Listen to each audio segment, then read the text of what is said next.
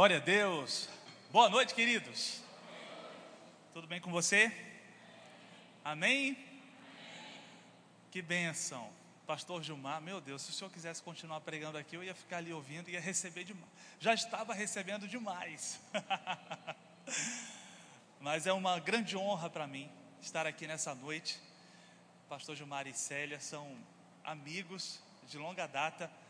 Falou 1900 e tanto. Falei, rapaz, o pessoal vai ficar pensando aqui na, na nossa idade, né? Nem sempre isso é uma coisa muito boa, mas vamos lá. Mas que bênção poder estar aqui. Me sinto extremamente honrado. Fui convidado, convidado pela nossa diretora Dalila para ser o paraninfo da turma. Que bênção, queridos. Pastor Guilherme aqui nos acompanhando também. E realmente tivemos um tempo precioso, maravilhoso ontem. Foi muito bom, não foi, queridos? Quantos graduados temos aqui? Olha, eita glória, muitos. Que bênção. Parabéns novamente a você. Pastor Gilmar falou a respeito uh, de você que está aqui, querido. Né? Você que é graduado, ser um investidor na vida de alguém que deseja fazer essa escola, de fato, eu também desfruto da mesma experiência. Depois que eu me graduei, eu não deixo de investir em alguém que queira fazer o rema. Né? Em Campina Grande, onde eu moro hoje, e até em outros lugares, a gente procura sempre oportunidades para poder semear. E como Deus tem nos alcançado por isso. Então eu quero deixar você animado também, para que, se Deus falar com você, não endureça o seu coração. Amém? Que bênção, queridos. Eu trago também um grande abraço, um abraço carinhoso de toda a nossa liderança do Verbo da Vida, lá de Campina Grande. Mama Jen, Guto, Suelen, de toda a diretoria, Canrobé, são homens que estão conosco, homens e mulheres maravilhosos que estão conosco servindo lá em Campina Grande para poder promover o apoio que essa igreja precisa. Sabe, queridos, que a sua igreja, ela é supervisionada, temos Agnaldo que é o supervisor, de forma mais específica aqui da igreja de Sinop, do estado do Mato Grosso, e trabalha lá juntamente conosco. E essa igreja, ela é acompanhada. Os olhos do ministério estão aqui.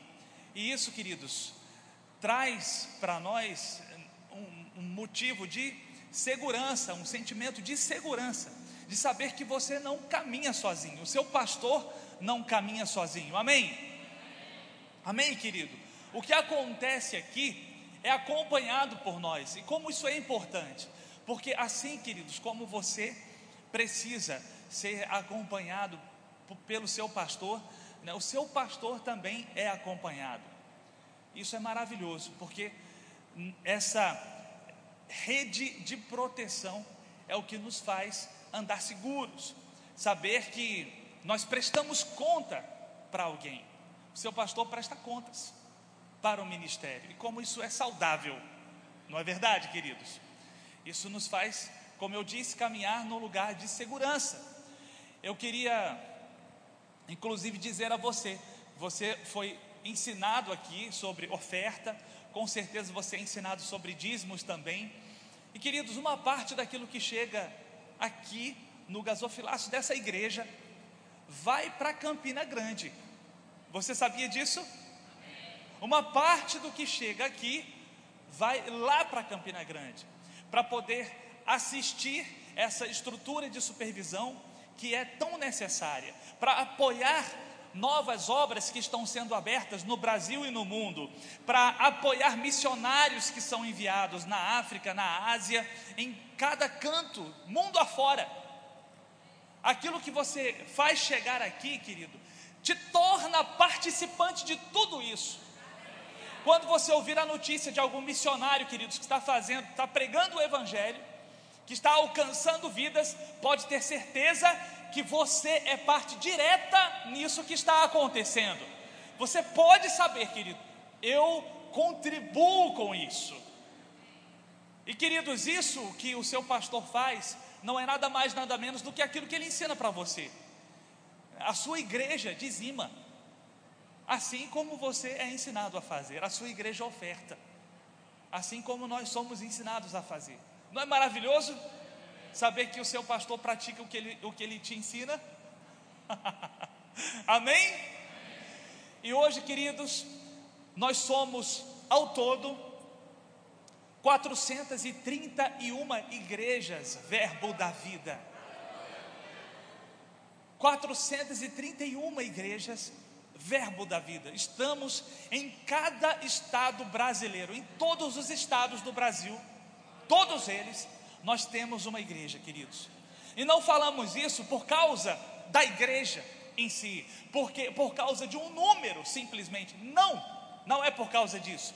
Nós falamos, contamos, cantamos a nossa visão, porque sabemos para onde estamos indo. Porque, queridos, esse ministério nasceu através da vida do pastor Bud Jen, que deixaram tudo nos Estados Unidos em 1983. Eu digo para você, queridos, que hoje, talvez, hoje, a gente consiga viver num país como o Brasil de forma razoavelmente confortável, quando comparamos, consideramos aquilo que é a, a, a realidade, a realidade de quem vive nos Estados Unidos. Mas imagina em 1983. Eu sei que muitos daqui sabem o que era viver no Brasil em 1983. Não fica, não fica tentando olhar para o outro lado, não. Eu sei que você sabe o que era. Tá, alguns aqui eu estou vendo olhando assim, não, como se. Não, eu não sei não. Olha que você sabe. Queridos, e eles deixaram tudo lá. Tudo o que naturalmente, materialmente, um país como a América poderia proporcionar para eles, para virem para o Brasil, por causa de uma direção de Deus, uma visão. Vá para o Brasil e leve a palavra da fé para o meu povo, para os libertar. Foi por isso, queridos, que o pastor Bud e Mama Jenny vieram para o Brasil. Então, quando nós falamos sobre o crescimento, sobre o avanço, sobre ver a palavra chegando em cada canto do nosso país, nós estamos falando sobre uma visão que Deus deu ao pastor Bud e que hoje é parte daquilo que nós realizamos e que nós estamos perseguindo nós estamos avançando, querido, para cada canto do Brasil. E nós vamos chegar em cada um dos 5.570 municípios brasileiros. Nós vamos plantar uma igreja, não por causa de número, não para nós, porque a gente sabe que nós não estamos construindo definitivamente nada para nós mesmos. O seu pastor, querido, não está fazendo aqui nada para ele mesmo, nada, nada. O Guto costuma dizer: se um pastor do Verbo da Vida tem certeza de algo, é que ele não tem certeza nenhuma de que vai continuar onde está. Porque a nossa vida está em Deus. Para onde Ele soprar, a gente vai. Amém, queridos? Amém? Estamos apegados unicamente com a palavra e com a vontade de Deus para a nossa vida. Hoje estamos em aproximadamente 280 municípios brasileiros. Olha só, não falta muito não. Para 5.570. Amém? Nós vamos chegar nós vamos alcançar. Por quê? Porque Deus nos confiou essa visão. E nós vamos correr com ela. Amém? Dessas 431 igrejas, 48 são em outras nações. Então, quando você estiver no Japão, você tem uma igreja lá para congregar. Em Tóquio, em Showa, em Yamanashi, e Okazaki. Yamanashi e Showa é a mesma coisa, é cidade e estado, tá bom? Então nós temos três igrejas lá no Japão, temos outras nos Estados Unidos, no Chile, na Europa, na África. Olha só, querido, a nossa família se espalhando, crescendo. Amém? Não é maravilhoso isso? E você faz parte de tudo isso. Chegamos em Sinop e olha que coisa maravilhosa. Quantas coisas boas estão acontecendo porque a palavra da fé chegou aqui. Amém? E somos gratos a você pela sua vida, por estar conectado a esse casal, a essa liderança e fazer dessa igreja o que ela é. Estivemos agora à tarde, hoje à tarde, visitando a igreja de Sorriso, a igreja de Lucas. Conseguimos chegar a tempo, né, né Pastor Guilherme? E estivemos passando por lá e vendo como Deus tem feito coisas maravilhosas. E a gente vai avançar para Alta Floresta, para muitos outros lugares, Rondonópolis, Barra do Garça, Torixorel, Pochorel.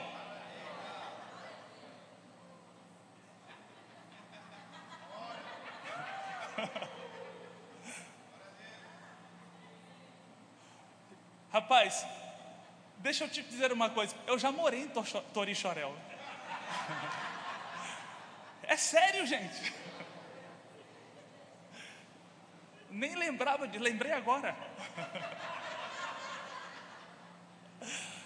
Tem alguém que conhece Torixorel aqui? Não? Conhece? Rapaz. Depois a gente conversa no final do culto. A gente vai chegar, meu irmão. Nós vamos avançar em cada canto do, do Mato Grosso. Amém? E nós contamos com você, querido, que está crescendo em Deus, compreendendo o que Deus tem para a sua vida, está pronto para abraçar, agarrar o teu chamado. Amém? Aleluia, glória a Deus. Você está com a sua Bíblia aí? Levanta ela bem alto. Diga comigo, eu sou o que a minha Bíblia diz que eu sou. Eu tenho o que ela diz que eu tenho. Eu posso o que ela diz que eu posso. Eu vou fazer tudo aquilo que ela diz que eu devo fazer. Você pode dar um glória a Deus? Aleluia, aleluia, aleluia. Queridos, quantos filhos de Deus nós temos aqui? Amém? Sim ou não? Você está certo disso? Amém? Eu gostaria que você abrisse a sua Bíblia em 1 Pedro, capítulo 1, versículo 17. 1 Pedro, capítulo 1, versículo 17.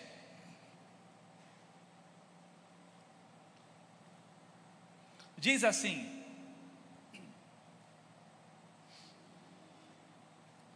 Ora, se invocais, veja queridos, de que forma Pedro, Pedro fala aqui, ele diz: se invocais como Pai, aquele que sem acepção de pessoas, sem acepção de pessoas, julga segundo as obras de cada um, portai-vos com temor durante o tempo da vossa peregrinação sabendo que não foi mediante coisas corruptíveis como prata ou ouro que fostes resgatados do vosso fútil procedimento que os vossos pais vos legaram, mas pelo precioso sangue, como de um cordeiro sem defeito e sem mácula, o sangue de Cristo. Veja, queridos, como, como Pedro inicia essa passagem. Ele diz: Ora, se invocais como Pai, aquele que sem acepção de pessoas julga segundo as obras de cada um. Se invocais como Pai, você, você tem coragem de chamar Deus de Pai? É? Sim ou não? Sim? Se você invoca, chama Deus de Pai, se você tem coragem para isso, aquele que não faz acepção de pessoas, aquele que julga segundo as obras de cada um, portai-vos com temor e tremor durante o tempo da vossa peregrinação, sabendo. Mas vamos voltar um pouquinho mais. Querido, Pedro vai falar a respeito de algumas coisas que a gente precisa saber quando a gente tem a coragem de chamar Deus de Pai. Porque chamar Deus de Pai tornou-se algo muito comum entre nós.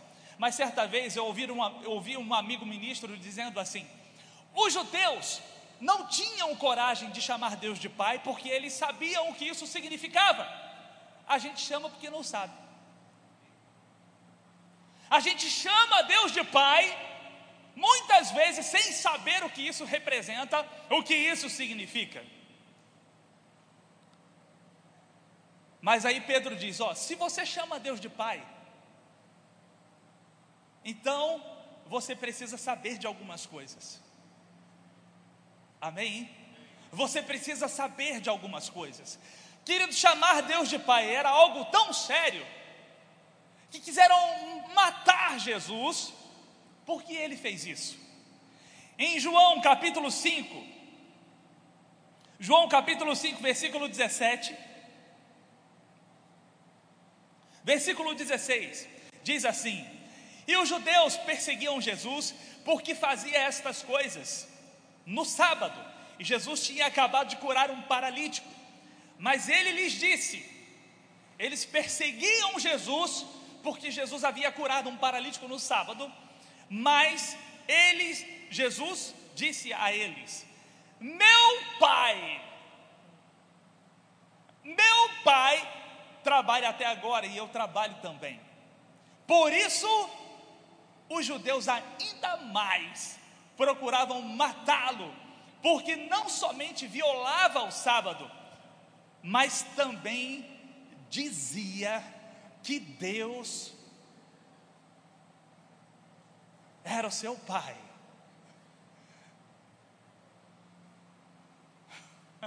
Termina aí de ler o versículo. Será que você poderia ajudar esse jovem pregador?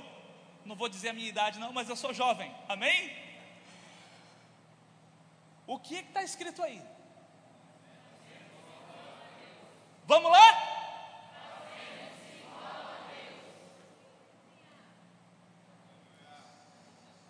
Meu Deus. Ele não só violava o sábado, mas chamava Deus de. Ele tinha coragem de chamar Deus de pai. E porque chamava Deus de pai, se fazia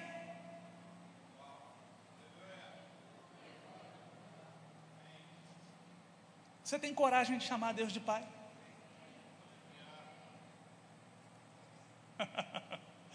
Você tem coragem de chamar Deus de pai? E você sabe o que isso significa?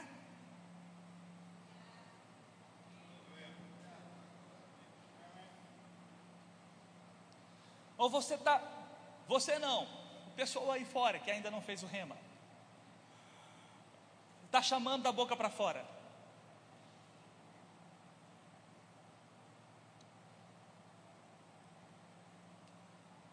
Chamava Deus de Pai, fazendo-se igual a Ele. É o que está escrito aqui na nossa Bíblia. Amém, queridos? Quando a gente entende, ou melhor, quando nós chamamos Deus de Pai, a gente precisa entender o que isso significa, meu irmão. Nós precisamos entender a grandeza que isso representa, a amplitude do significado dessa expressão. Nós podemos, nós precisamos entender tudo o que está envolvido nessa condição de filhos de Deus. Precisamos entender, querido, exatamente aquilo que foi feito por mim e por você. A gente precisa entender, meu irmão. A gente não pode ficar por aí chamando Deus de Pai sem saber o que isso significa. Amém? Você está comigo, querido? Em Colossenses, Colossenses capítulo 1, versículo 18.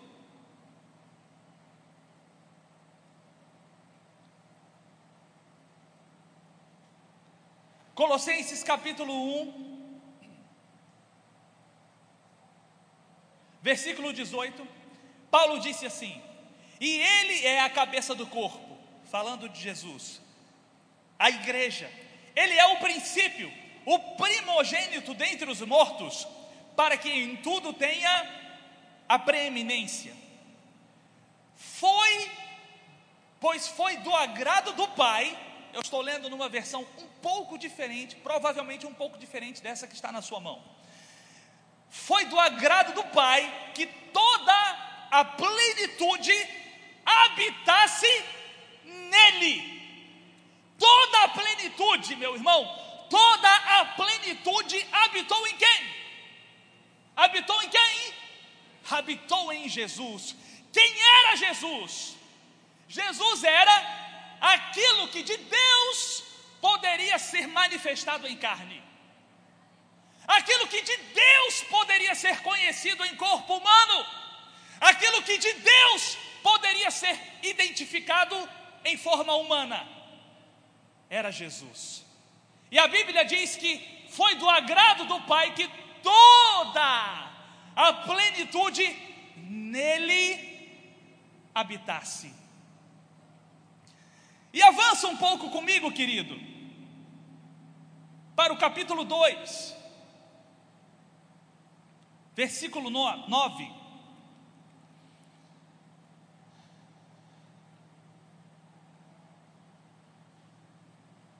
Diz assim, versículo 9 diz assim: Pois nele habita corporalmente toda a plenitude da divindade.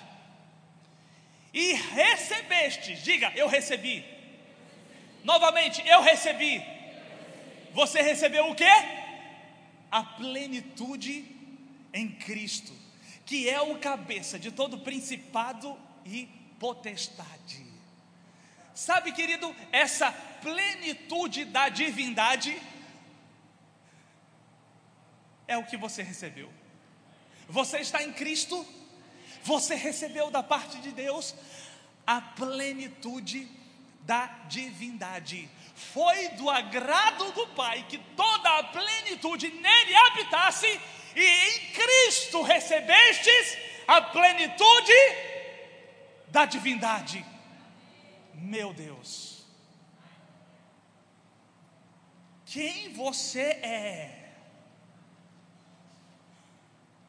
O que habita em você? Só a plenitude da divindade. A plenitude da divindade.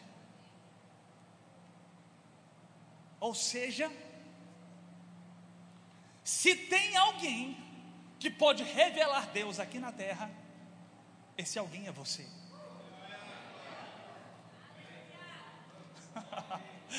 Querido, se existe algo que Deus pode manifestar em forma humana aqui na terra, Ele vai fazer, ou Ele está fazendo através de quem? Através daqueles que carregam a plenitude da divindade. E esse alguém é você. Você não é pouca coisa, meu irmão. Você não é pouca coisa, não. Quem você é? Quem você é, querido? Filho de Deus filho de Deus. Filho de Deus. Agora volta comigo lá em 1 Pedro. 1 Pedro capítulo 1.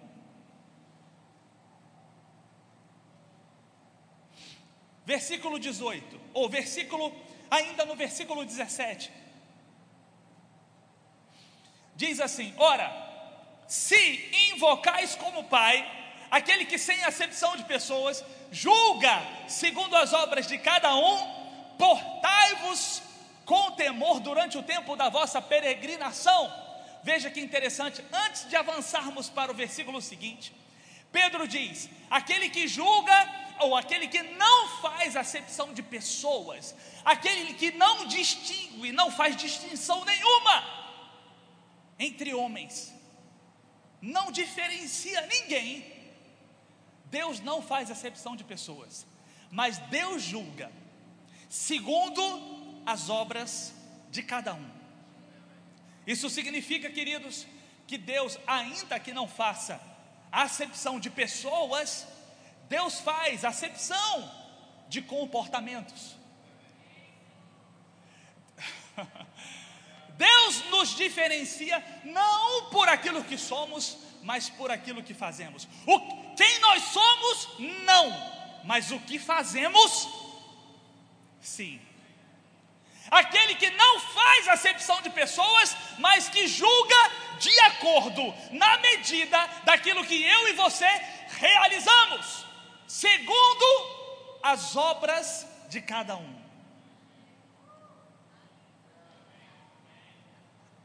Andai-vos, pois, ou portai-vos com temor durante o tempo da vossa peregrinação, sabendo.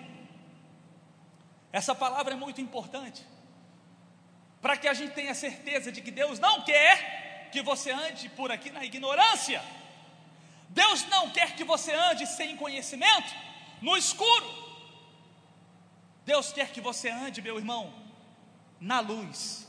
Deus quer que você ande cheio de entendimento, cheio de revelação, cheio de conhecimento a respeito do que as Escrituras dizem sobre nós, sobre você, até mesmo sobre o que significa ser filho de Deus, sabendo que não foi mediante coisas corruptíveis como prata ou ouro, que fostes resgatados do vosso fútil procedimento que os vossos pais vos legaram. Não foi mediante coisas corruptíveis, como prata ou ouro, que fomos resgatados. Resgatados do vosso fútil procedimento que os vossos pais vos legaram, mas pelo precioso, pelo precioso sangue, como de um cordeiro sem defeito, sem mácula, o sangue de Cristo. Querido, não foi mediante o pagamento de coisas corruptíveis como prata ou ouro que fomos resgatados do vosso fútil procedimento que os vossos pais vos legaram. Não foi por nada que se corrompe, por nada que pode perder o seu valor, mas pelo precioso sangue, como de um cordeiro, sem defeito, sem mácula, o sangue de Cristo. Querido, você foi resgatado, você foi comprado por um preço. Deus pagou um preço por você. Agora, que preço foi esse? Deus não usou nada que se corrompe. Deus não usou nada que pode perder o valor. Deus não usou nada que fosse perecível para resgatar você, para comprar você, para tirar você da condição em que você se encontrava, de um lugar de escravidão para um lugar de celestial para o reino de Deus, para um reino de vida e de amor. Não, querido, não foi com nada que pode perder o valor, que seja corruptível, que possa perecer. Foi pelo precioso sangue.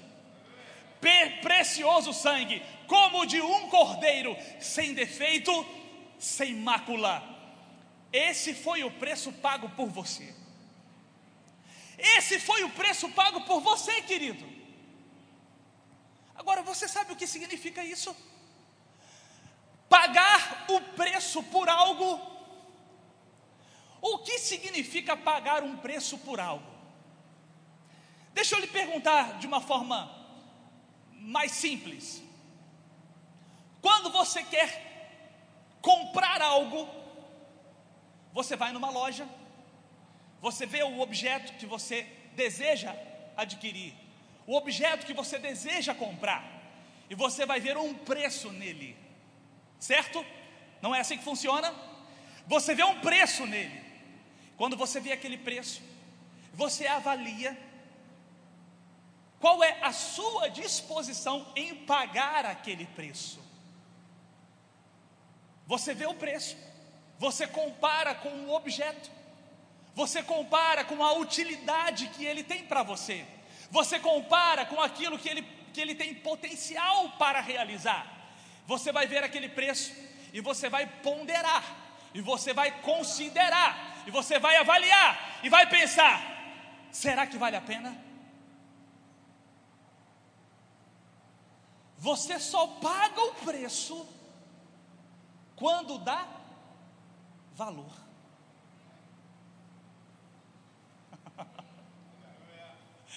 Você só está disposto, meu irmão, a pagar o preço quando você dá. Quando você dá o quê? Quando você, você faz todas as ponderações, todos os cálculos, e você avalia e conclui: compensa. vale a pena. Eu dou valor. Porque eu dei valor, eu pago o preço. Porque eu dei valor.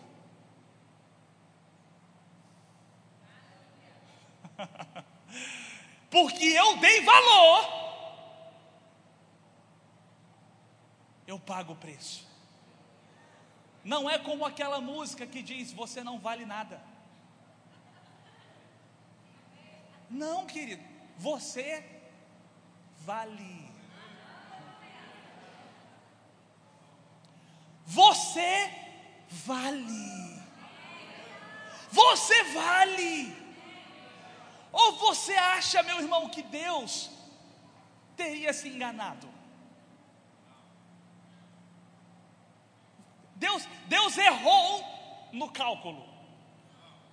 Ele se equivocou na avaliação.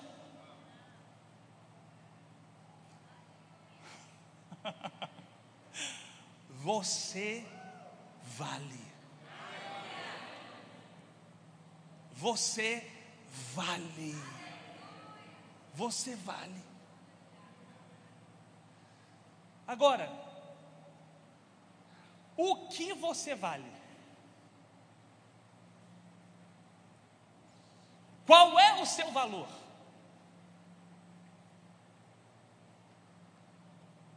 Qual é, querido? O sangue? Sim ou não? Sim ou não? Diga, diga assim: não, não é o sangue, não, é o, o precioso sangue o precioso sangue. Não é só o sangue, querido. É o Deus qualifica esse sangue. Por isso, se alguém te chamar de precioso, você pode dizer: não, tá tudo bem. Deus me chamou antes de precioso. O precioso sangue como de um cordeiro, sem defeito, sem mácula.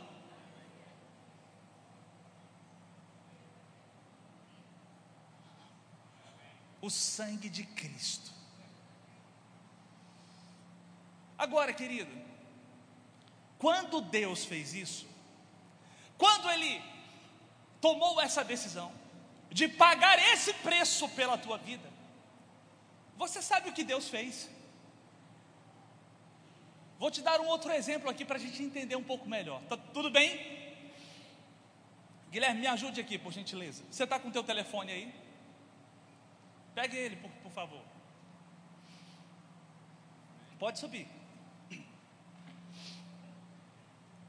Se eu digo assim, Pastor Guilherme, você aceita trocar o seu telefone pelo meu?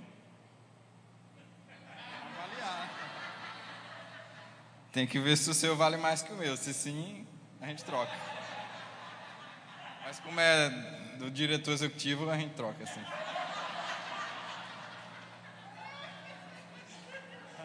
Tá tudo bem, eu, eu tenho certeza que Deus fez as mesmas ponderações.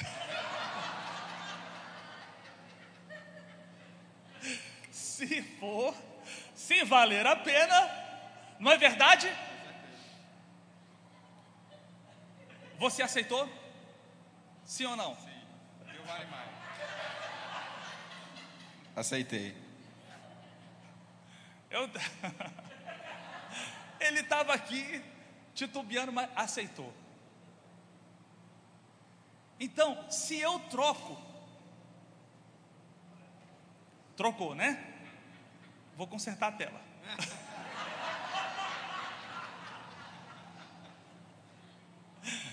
Se eu troco, querido, preste atenção. Preste atenção. Está atento?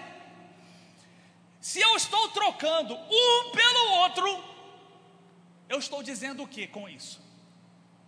Eu estou dizendo que, no mínimo, eles são equivalentes.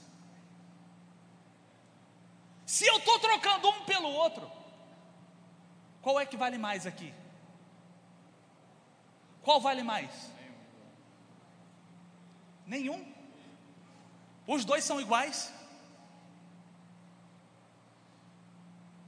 Segura aqui, por gentileza. Querido, é como. Se. Preste atenção. Se o pastor Guilherme trocou, então ele está dizendo, são equivalentes. Tudo bem?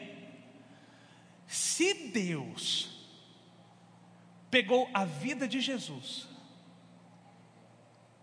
e ele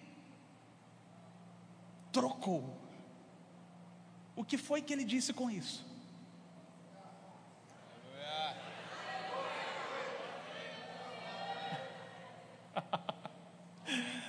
O que foi que Deus fez? Jesus, ok? Eu e você, tudo bem? Jesus, o que Deus fez? Espera aí.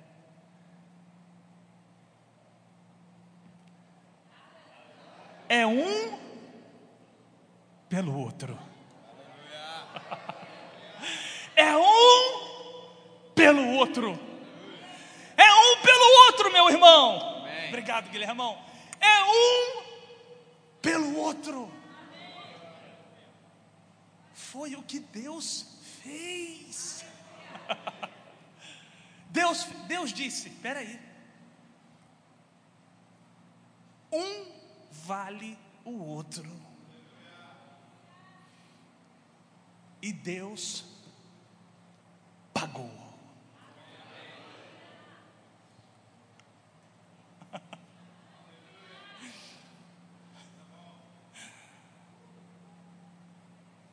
E Deus pagou. Querido, quando Pedro diz,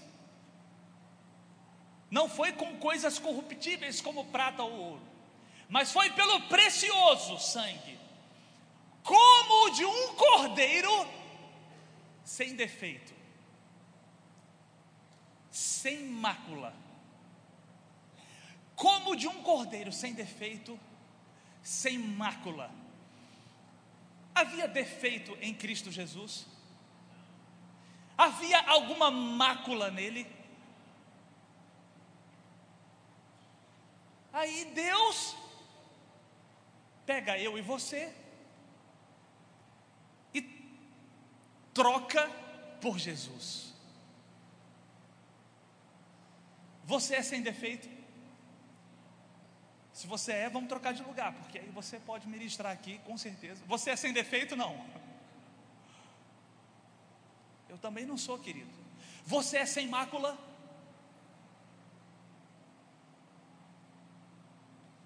Mas Deus pegou.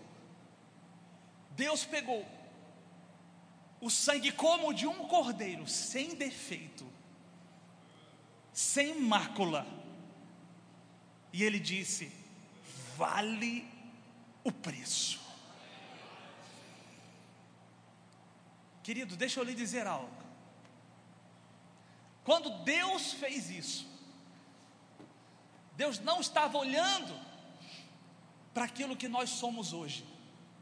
Deus não estava olhando para os nossos defeitos, para a nossa mácula, para as nossas imperfeições.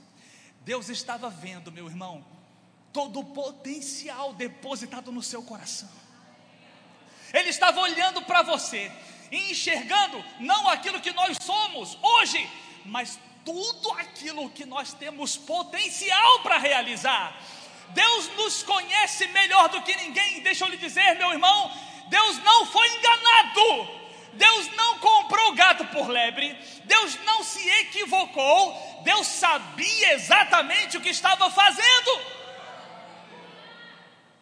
Ele não olhou para nós nos considerando na forma como estamos, mas Ele olhou para nós ele olhou para mim e para você, querido, entendendo tudo aquilo que nós podemos realizar, aonde nós podemos chegar, o tipo de vida, querido, que eu e você temos potencial para viver. Porque nós carregamos a plenitude da divindade. Oh, aleluia!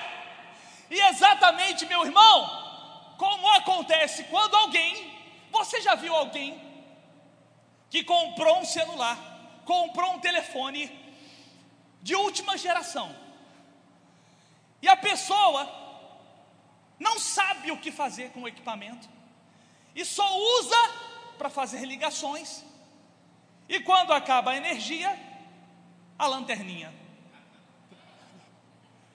Você já conheceu alguém assim? Sim ou não? com um aparelho, com um equipamento hum, dos mais modernos, de última geração, mas que não sabe utilizar, não sabe para que serve, não consegue explorar todo o potencial que esse equipamento carrega, não consegue usar a conexão Wi-Fi, o 4G, Bluetooth, não consegue usar as ferramentas de comunicação, além de ligações, não consegue produzir um texto, não consegue baixar um aplicativo da Bíblia para usar, não consegue, e tem um equipamento de última geração que fica na sua mão subutilizado. Agora deixa eu te perguntar uma coisa: pelo fato de não estar sendo usado como poderia, as funções desapareceram? Deixaram de existir? Não, todas elas estão lá. Tudo está aqui dentro, pronto para ser ativado, pronto para ser usado, pronto para ser descoberto, pronto para ser explorado, para que ele possa, meu irmão, usufruir de tudo aquilo que esse equipamento tem para oferecer. Sabe, querido, esses somos eu e você. Esses somos eu e você. Muitas vezes, com um equipamento extraordinário dentro de nós, que a gente ainda não sabe muito bem como usar. Mas sabe, meu irmão, na medida em que a luz da palavra vai chegando no seu coração, na medida em que conhecimento chega, na medida em que revelação vai ilumina, iluminando o teu espírito, você vai entendendo como ativar cada uma das funções, como fazer uso de, do potencial que você carrega, como utilizar, usufruir de cada coisa, de cada ferramenta, de cada conexão que você carrega, meu irmão, que existe dentro de você, que o próprio Deus te equipou na medida em que você se aprofunda, na medida em que você mergulha nas Escrituras, essa descoberta, querido, vai se levantando, vai ficando acesa dentro de você, e você vai descobrindo: eu posso, você vai descobrindo: eu tenho, você vai descobrindo: eu sou. E essa plenitude da divindade vai se tornando mais real, vai se revelando cada vez mais e aquilo que habitou em Cristo Jesus vai ficando mais nítido na tua vida. E as pessoas vão olhar para você e vão entender que a cada dia você vai se parecendo mais com aquele que manifestou corporalmente a plenitude da divindade. Com aquele você vai se parecendo cada vez mais com aquele que tinha a coragem e sabia o que significava ser filho de Deus. ser filho de Deus. Ser filho de Deus. Filho de Deus. Como é que pode? Esse camarada tem coragem de dizer que é filho de Deus, fazendo-se fazendo-se igual a Ele. Pois deixa eu lhe dizer, meu irmão, tu é a cara do teu pai. Tu é a cara do teu pai, meu irmão. Precioso, preciosa. Porque o sangue que foi pago por você era precioso. Se o que foi pago por, por mim, meu irmão, era precioso, então eu sou. Eu sou precioso aos olhos de Deus. Eu sou precioso diante de Deus. Eu não sou qualquer coisa, não. Deus me tornou equivalente ao próprio Jesus. E não foi só comigo, querido, porque Deus não faz acepção de pessoas. Ele fez isso comigo. Ele fez isso com você. Com você, com você, com você, com você, com você, com você. Ele fez isso com cada um de nós. Porque ele sabia exatamente exatamente o que estava fazendo. Ele não foi enganado, meu irmão. Ele nos conhece melhor do que ninguém. E na medida em que a luz do conhecimento das Escrituras vai entrando no nosso coração,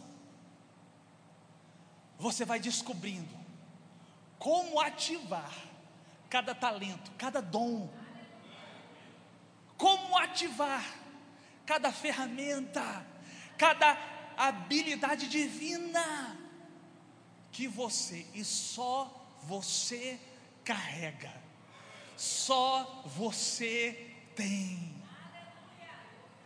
Você está pronto para isso, meu irmão? Você está pronto para isso? Filho de Deus, poderoso, precioso. Esse é você, querido. Esse é você. Esse é você. E entendendo, meu irmão, quem você é, deixa eu lhe dizer algo. Você não vai andar mais de cabeça de cabeça baixa não que é um filho de Deus, tem que andar de cabeça em pé. O filho de Deus, meu irmão, tem que andar de cabeça em pé, entendendo quem é, entendendo o que tem, entendendo o que pode. Esse é você, esse é você, meu irmão. Chega de andar de cabeça baixa, chega, meu irmão, de andar com a autoestima lá no chão. Quando Deus diz que você é precioso, como é que você, precioso, vai se diminuir, vai pensar menos a seu respeito do que o próprio Deus pensa? Você tem valor, meu irmão. Você é valioso. Você é precioso, meu irmão. Você é poderoso. Você é especial. É único aos olhos de Deus. Aos olhos de Deus. Esse é você, meu irmão. Esse é você. Por isso, querido, você pode celebrar, você pode jubilar, meu irmão. Você pode glorificar tudo aquilo que Deus disse a teu respeito e não só disse, tudo aquilo que ele fez. Esse é você, homem e mulher especial, especial para Deus. Agora deixa eu lhe dizer algo, querido. Aleluia. Você pode estar pensando, como? Como é que eu vou fazer para destravar? Como é que eu vou fazer para ativar? Como é que eu vou fazer para me tornar mais parecido com Jesus, o perfeito, o precioso? Falamos sobre ser instruído, deixar a luz da palavra iluminar o seu coração. Mas tem algo mais que nós precisamos fazer, querido. E eu queria que você abrisse rapidamente comigo em Tiago, capítulo 1, versículo 2. Tiago, capítulo 1, versículo 2.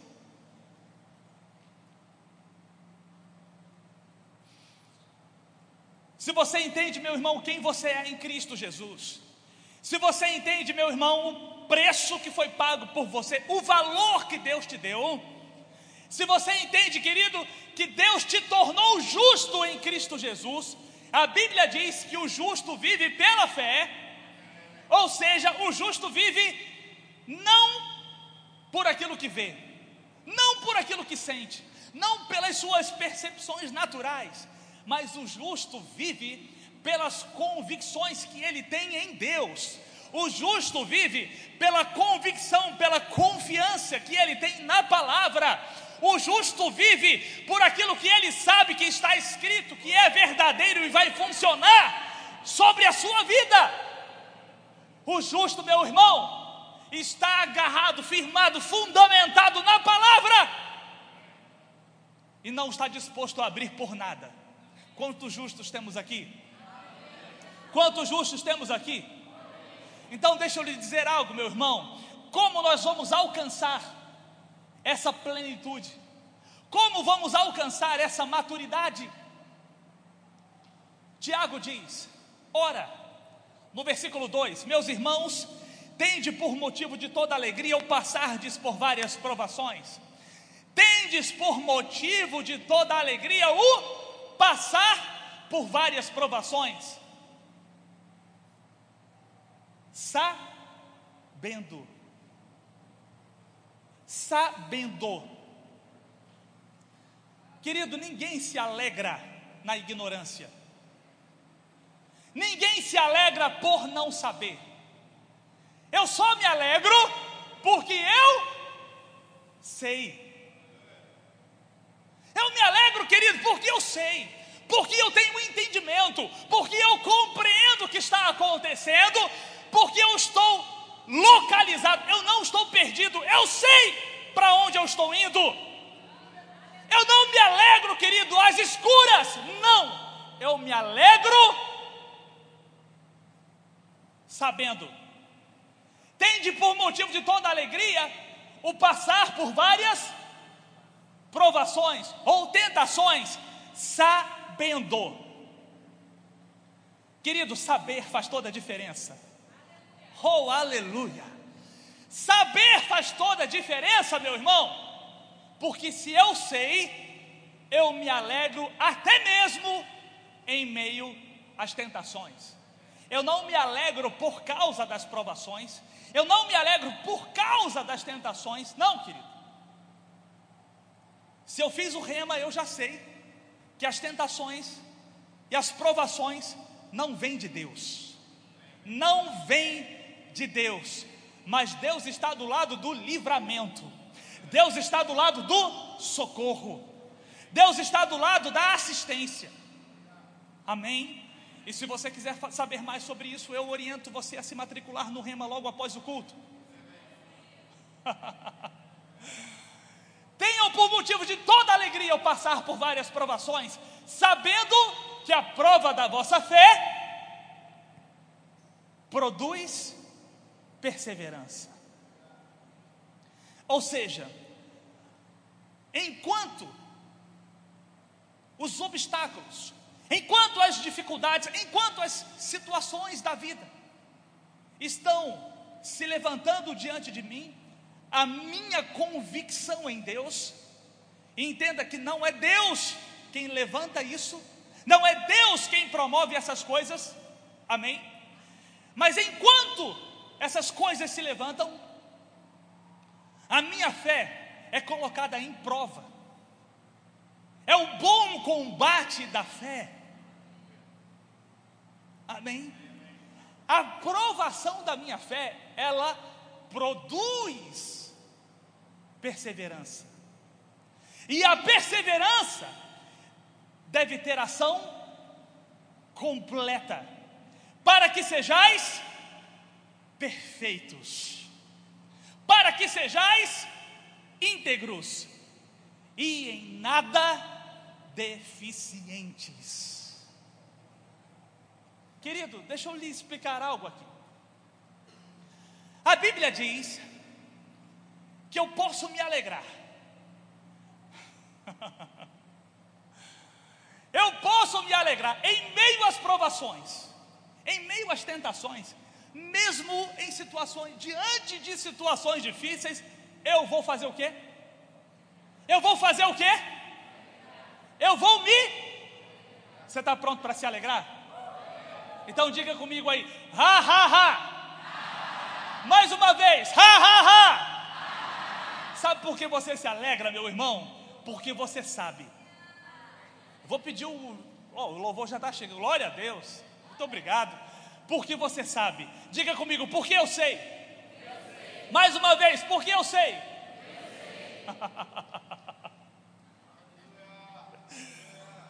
Eu sei. Porque eu sei que a prova ou a provação da vossa fé, ela produz perseverança. A perseverança deve ter ação completa. Veja bem, querido, quando as situações difíceis se levantam, eu me mantenho firme no Senhor. Eu não permito que nada me abale. Eu não permito que a confiança que eu tenho em Deus seja abalada por nada. A prova da minha fé produz perseverança, e a perseverança deve terminar a sua obra ou ter ação completa, para que sejais íntegros, perfeitos, maduros e em nada deficientes. Querido, deixa eu lhe dizer uma coisa. Aonde está a maturidade? A maturidade está no fim ou no início? A maturidade está no final ou está no começo? Aonde é que está? Aonde?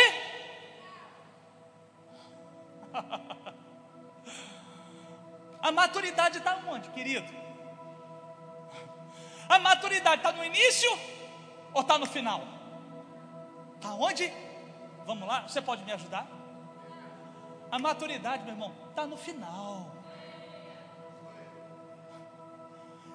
íntegros, perfeitos, para que sejais íntegros, perfeitos e em nada deficientes. Agora, se eu, se eu entendo, querido, que a maturidade está no final, então deixa eu lhe dizer algo, querido. Não fique pensando assim. Não fique pensando. Quando algo se levantar, quando alguma coisa se levantar, meu irmão, quando algum problema se levantar, não fique pensando assim, rapaz, eu preciso de maturidade.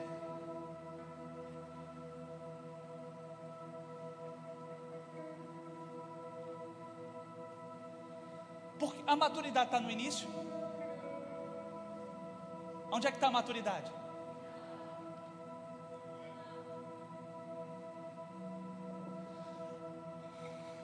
Querido, a maturidade, ela é produto, resultado de uma vida de fé.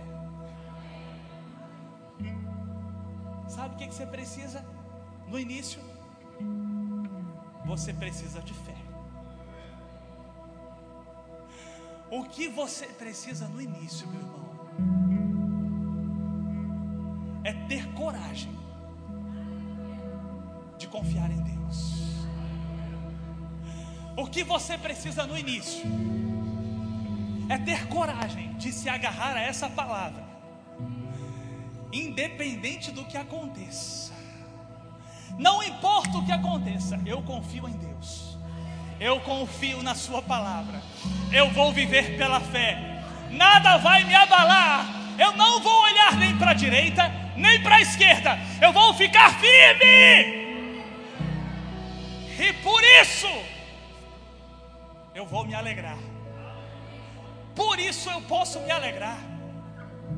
Por isso, meu irmão, mesmo diante de cenários difíceis, contrários, eu vou me alegrar. Eu vou me alegrar. Porque eu sei, porque eu sei, sabendo que a prova da minha fé produz perseverança. E a perseverança deve ter ação completa, para que eu seja íntegro, para que eu seja maduro e em nada deficiente. Eu vou permanecer firme, eu não vou soltar por nada, porque eu sei que no final eu vou me tornar maduro eu vou me tornar completo, eu vou me tornar em nada deficiente. No final, eu vou estar melhor. No final, eu vou crescer. No final, eu vou estar mais maduro. Porque eu enfrentei, porque eu atravessei aquilo que se levantou pela fé porque eu não desisti, porque eu não abri, porque eu me mantive firme, porque eu me posicionei em Deus, porque eu ousei confiar. Deixa eu te dizer uma coisa, meu irmão. Essa vida de fé é o que vai amadurecer você. Essa vida de fé é o que vai ativar aquelas conexões é o que vai te ensinar, meu irmão, a ativar aquilo que está desativado na tua vida. Essa vida de fé, meu irmão, é o que vai fazer com que o teu potencial seja pleno. É essa vida de fé que vai fazer com que a cada etapa vencida, a cada obstáculo vencido, a cada dificuldade ultrapassada, você esteja maior você esteja mais firme, você esteja mais pleno, você esteja mais maduro e em nada deficiente. Por isso, querido, deixa eu te dizer, nessa noite, meu irmão, eu quero te, te convidar a agarrar essa vida pela fé e não soltar por nada, e não abrir mão por nada, independente do que aconteça. Independente do que aconteça, meu irmão, eu e você, nós vamos viver pela fé. Se nós abraçamos essa vida, então, querido, não tem volta. Nós não vamos recuar. Nós não vamos não vamos retroceder, não vamos olhar para trás. Nós vamos olhar para frente. Nós vamos abraçar tudo aquilo que Deus tem porque vai dar certo, querido, porque vai funcionar. Quando você entende que a tua confiança em Deus inabalável diante das situações vai levar você em vitória. Afinal de contas, querido, como Paulo disse, o meu Deus é aquele que me conduz em triunfo. Querido, deixa eu te dizer, o triunfo não é um objetivo. O triunfo não é o alvo, o triunfo é a tua jornada. A Bíblia diz que Deus te conduz em triunfo, não te conduz para o triunfo, te conduz em vitória, te conduz em triunfo. Por isso, querido, você pode se alegrar, por isso você pode celebrar, meu irmão, por isso você pode glorificar, você pode jubilar, querido, porque Ele é aquele que te guarda, é aquele que te protege, Ele é aquele que te supre, querido. Ele é aquele que restaura o vigor. Ele é aquele que restaura a saúde. Ele é aquele que te preserva em meio às situações mais tenebrosas. Ele é aquele, meu irmão, que te sustenta para que você passe para o outro lado mais firme, mais maduro, mais íntegro, mais forte, mais pleno. Esse é o teu Pai. Esse é o teu Pai, meu irmão. Esse é o teu Pai. Esse é o teu Pai. Em quem você pode confiar. Em quem você pode confiar, meu irmão. Em quem você pode confiar. Eu tenho certeza que o profeta Abacuque estava cheio dessa convicção. Quando ele disse no capítulo 3: Ainda que a videira não floresça, ainda que a figueira não floresça, ou a vide não dê o seu fruto, ainda que o produto da oliveira minta, e os campos não produzam mantimento, ainda que nos currais não haja gado, e que as ovelhas sejam arrebatadas do aprisco. Todavia,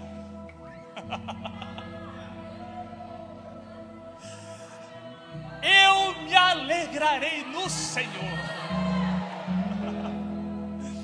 e eu exultarei no Deus da minha salvação, porque Ele faz os meus pés como os da corça, Ele me faz andar altaneiramente. Ou em lugares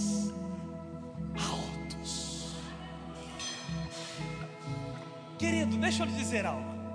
A Bíblia não diz. A Bíblia não diz que a figueira não vai florescer. A Bíblia não está dizendo isso. A Bíblia diz: ainda que pode florescer ou não. Não importa.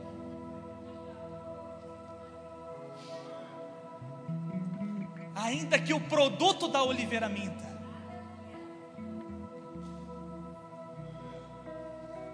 ainda que a vide não dê o seu fruto, ainda que os campos não produzam mantimento. Pode produzir ou não. O produto da oliveira pode mentir ou não. A vide pode dar o seu fruto ou não. Não importa. A minha alegria, a minha alegria, a minha alegria não está em nada disso a minha alegria está no Senhor. A minha alegria está no Senhor. Naquele, naquele que não dormita, naquele que não descansa, naquele que está com os olhos em mim, naquele que me resgatou, que me comprou, naquele que me tornou seu filho. A minha alegria está nele. Ele faz os meus pés como os da corça. Ele me faz andar altaneiramente. Ele me conduz em triunfo, Ele me conduz em vitória, Ele me guarda, Ele me protege, Ele me supre. A minha alegria está nele e só nele. Por isso, mesmo no meio das provações, mesmo no meio de tentações, eu vou me alegrar. eu vou me alegrar. Eu, eu vou me alegrar. E você? E você? E você? E você? Vou perguntar de novo. E você? E você?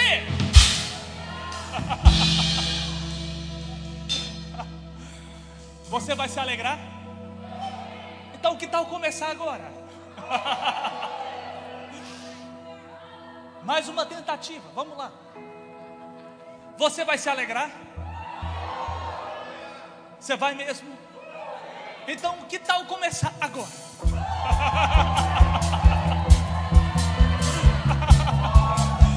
Aleluia! Ei, ei! A nossa alegria.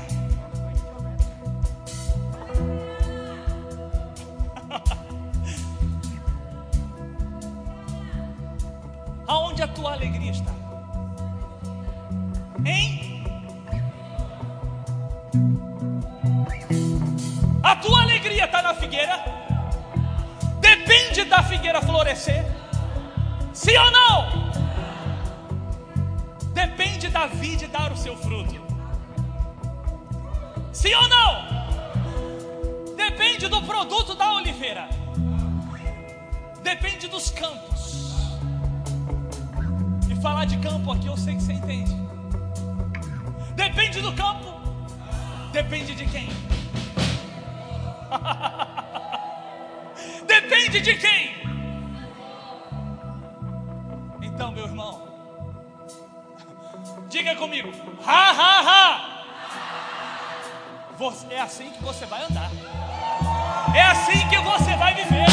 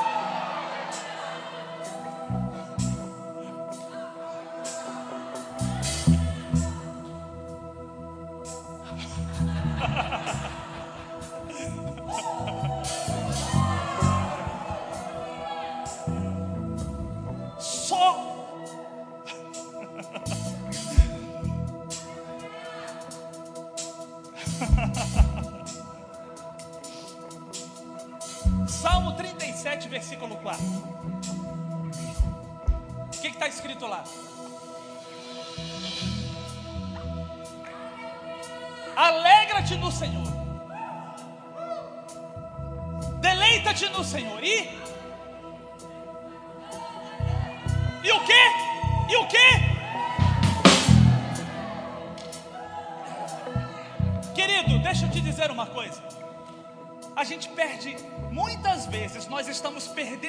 coisas porque a gente não entende a ordem em que elas acontecem. Deleita-te no Senhor, alegre-se no Senhor, e, e Ele vai o quê? Satisfazer os desejos do teu coração. O que vem primeiro?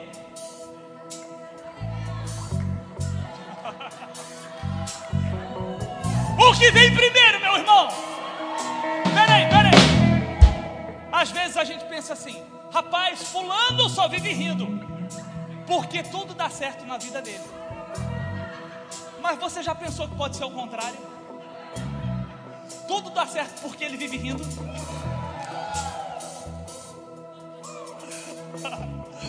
Tudo dá certo, por quê?